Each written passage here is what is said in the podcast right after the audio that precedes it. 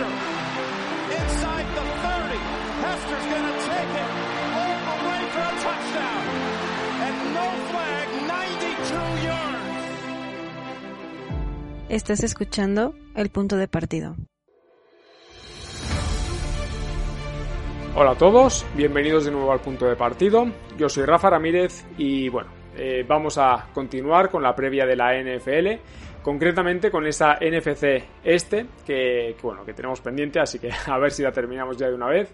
Así que bueno, como podéis ver en el título, hoy hablamos sobre los New York Giants, ¿vale? Por lo tanto, bueno, como es costumbre aquí, ya sabéis, miramos un año atrás para encontrarnos con un equipo repleto de dudas, ¿vale? Para comenzar, bueno, eh, la principal duda que tenía yo pues era saber si los Giants estaban enfocando su temporada eh, pensando en luchar por un puesto de playoff o si estaban pensando en desarrollar talento, quiero entender una temporada de transición, ¿vale? Así que vamos, o sea, si vas a luchar por playoff, yo lo que entiendo es que no te deshaces de jugadores como, como del Beckham, ¿no? O de Landon Collins y Oliver Vernon, que, bueno, es que son, bueno, mejor dicho, eran dos, eh, dos jugadores importantísimos para ellos en, en, defensa, ¿no? Y lo peor es que, a ver, o sea, es que tampoco hicieron nada por, eh, por cubrir esas salidas. Por no hablar de varios jugadores más que, evidentemente, pues permitían que el equipo fuera un poco más competitivo, ¿no? Sin embargo, el que sí seguía era Eli Manning, ¿sí? Y, esto sí que es algo que, que bueno. Eh, además de eso, pues también firmaron a, a Golden Tate, es decir, o sea, movimientos, bajo mi punto de vista, bastante confusos, eh, por no hablar, a ver, de que pueden tener sentido si es que piensas en reconstruir, ¿no? Y entiendo que, bueno, que debido a los últimos años de la franquicia y la situación, sobre todo de la E-Manning, deberíamos estar ante una temporada de transición, o lo que es lo mismo, que Dave Gentleman pues, busque un nuevo rumbo para esa franquicia, un rumbo que, vamos, creo yo que ya es necesario. Y evidentemente, yo creo que aquí la primera pregunta que nos tendríamos, bueno, nos tendríamos que haber hecho en aquel momento, pues era saber cuánto tiempo más eh, iban a aguantar a Eli Manning como el quarterback titular de, de, este equipo, sobre todo, a ver, cuando el objetivo parece, como decía hace un momento, desarrollar talento de jugadores jóvenes. En este caso, pues eh, nos eh, referimos directamente a Daniel Jones, que a ver, que para algo lo eligieron en primera ronda, ¿no? Y más aún cuando cuentas con un eh, talento generacional como, como, el de Saquon Barkley, que es que si nos fijamos, o sea, hoy, hoy apenas tiene 23 años, ¿vale?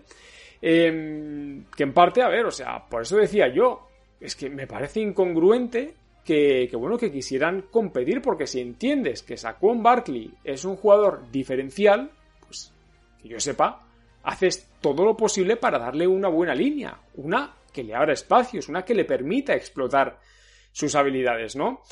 Pero bueno, es que no fue así. Barkley no estuvo bien acompañado y aún así fue, eh, fue el referente del ataque de los Giants.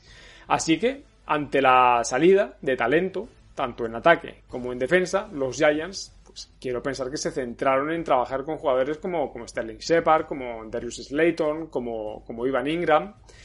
Y bueno, y en defensa, pues eh, quien quedó como líder, o quien yo creo que pudo haber quedado como líder, pues fue el, el linebacker eh, Ale, eh, Ogletree, ¿no? Que, que, bueno, o sea, que la verdad que tal como quedó la defensa el año pasado, pues ya tenía, ya tenía trabajo el pobre. El caso es que, bueno, la temporada, la verdad es que no fue bien, ¿sí? Comenzaron de manera desastrosa, perdiendo dos partidos, bueno, de hecho los dos primeros partidos de la temporada de manera desastrosa contra Dallas y contra Buffalo, y eso tuvo como consecuencia la pérdida de la titularidad de la Manning. Ahora, quien se hizo cargo, pues ya sabíamos todos que iba a ser Daniel Jones, que como quarterback titular, pues se hizo que, los Giants ganaron dos partidos de, manera consecutiva. Pero lo cierto es que, a ver, o sea, es que no fue más que un espejismo, porque a partir de ahí lo que vino fue nueve derrotas de manera consecutiva, ¿vale? Esto evidentemente sentenció al equipo, que al final de la temporada pues quedaron con un récord de cuatro victorias y 12 derrotas. En ataque promediaron apenas 21 puntos por partido.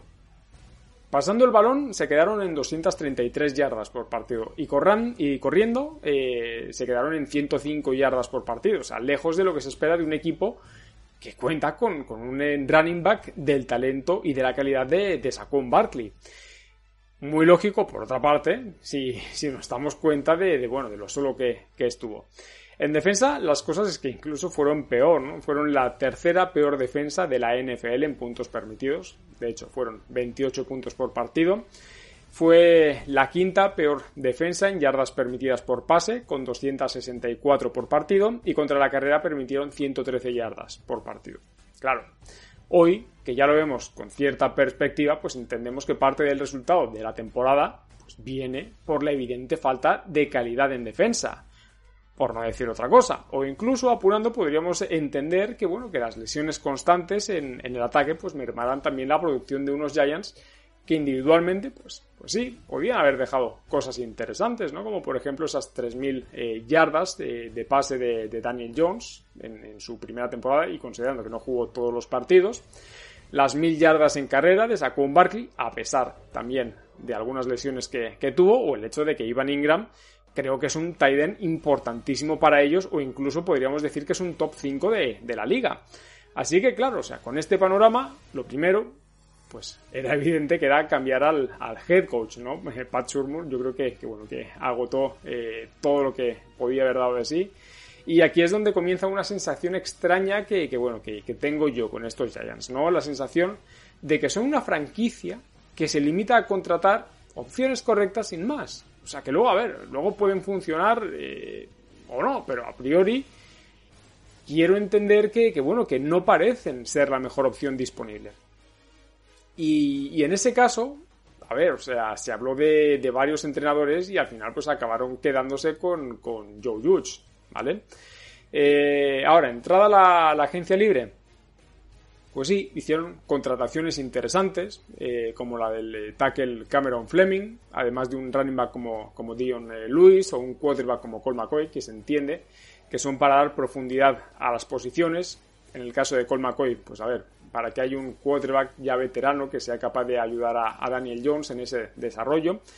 Pero donde es evidente que invirtieron más pues fue en defensa, donde contrataron al cornerback James Bradbury, al linebacker Blake Martínez y aún así esa sensación que os decía, ¿no? De que pues, una vez más no contratan a jugadores de, primer nivel, pues la verdad es que no me la quita nadie.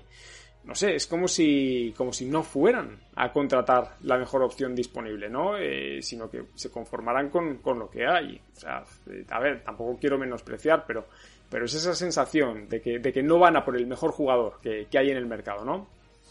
En cuanto a las salidas, pues bueno, yo aquí únicamente destaco una, que es la de Mike Remers, porque lo cierto es que, a ver, la salida de Eli Manning yo creo que era más que necesaria. Ahora, eh, en cuanto al draft, pues yo creo que lo más destacado eh, no es que, que, seleccionaran a jugadores realmente sólidos, sino que no seleccionaron a ningún parras, ¿sí? Sin embargo, a ver, o sea, entre la cuarta y la séptima ronda seleccionaron a cuatro linebackers, ¿vale? dos cornerbacks también. O sea, eh, fue un draft que, bueno, que, todas esas selecciones que tenía acumuladas en séptima ronda, pues las, las utilizaron para, para reforzar esa defensa, ¿no?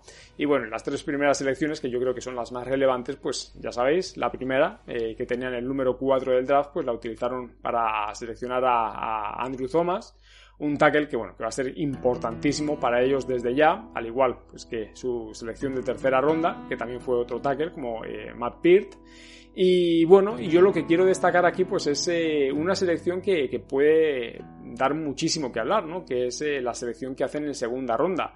Más que nada porque ahí se encontraron con un safety que se hablaba de que, bueno, de que tenía potencial para haber salido perfectamente en primera ronda, que no es ni más ni menos que, que Xavier McKinney, un jugador de verdad, o sea, versátil en coberturas y que sin duda, o les va a poder ayudar muchísimo eh, defendiendo la, carrera. Así que ojito a este jugador, ¿vale?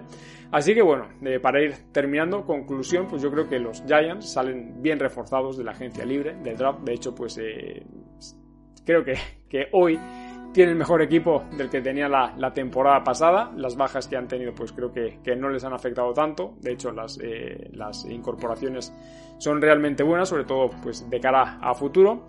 Y vuelvo a insistir, o sea, a mí lo que me hace falta aquí pues eh, es un, es un parras, ¿no? Que pueda reforzar eh, esa defensa, pero o sea, ellos, ellos sabrán.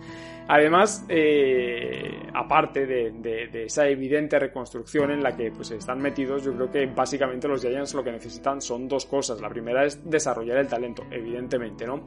Y la segunda es encontrar estabilidad, ¿sí? Todo lo demás creo que bueno, que debe ser dejar trabajar a, Joe Judge y esperar que las piezas seleccionadas eh, encajen. O sea, vamos, con esto básicamente lo que quiero decir es que Daniel, Jones hoy tiene una mejor línea ofensiva que el año pasado. O sea, una línea ofensiva que debería poder protegerlo el tiempo suficiente como para poder conectar con, sus receptores. Además, no nos olvidemos de, que ahí está Saquon Barkley, que para mí es un top 3 perfectamente de, la NFL y que si está sano, pues es que puede ser un factor importantísimo en este equipo. Y para terminar, pues bueno, creo que habrá que echarle un ojito a esa defensa sin pass pero bueno, creo que bien reforzada sobre todo con jugadores que van a ayudar en la secundaria y, el cuerpo de, linebackers. Así que, gente, hasta aquí llegamos hoy. Ya sabéis que, bueno, que las opiniones eh, las podéis dejar ahí abajo. Podéis utilizar también el correo del podcast si, si queréis, que es el punto que esto lo tenéis disponible tanto en iBox, en Spotify, en IGTV y aquí en YouTube. Y nada, gente, agradeceros de nuevo que estéis ahí y recordad, ningún jugador es tan bueno como todos juntos. Nos vemos.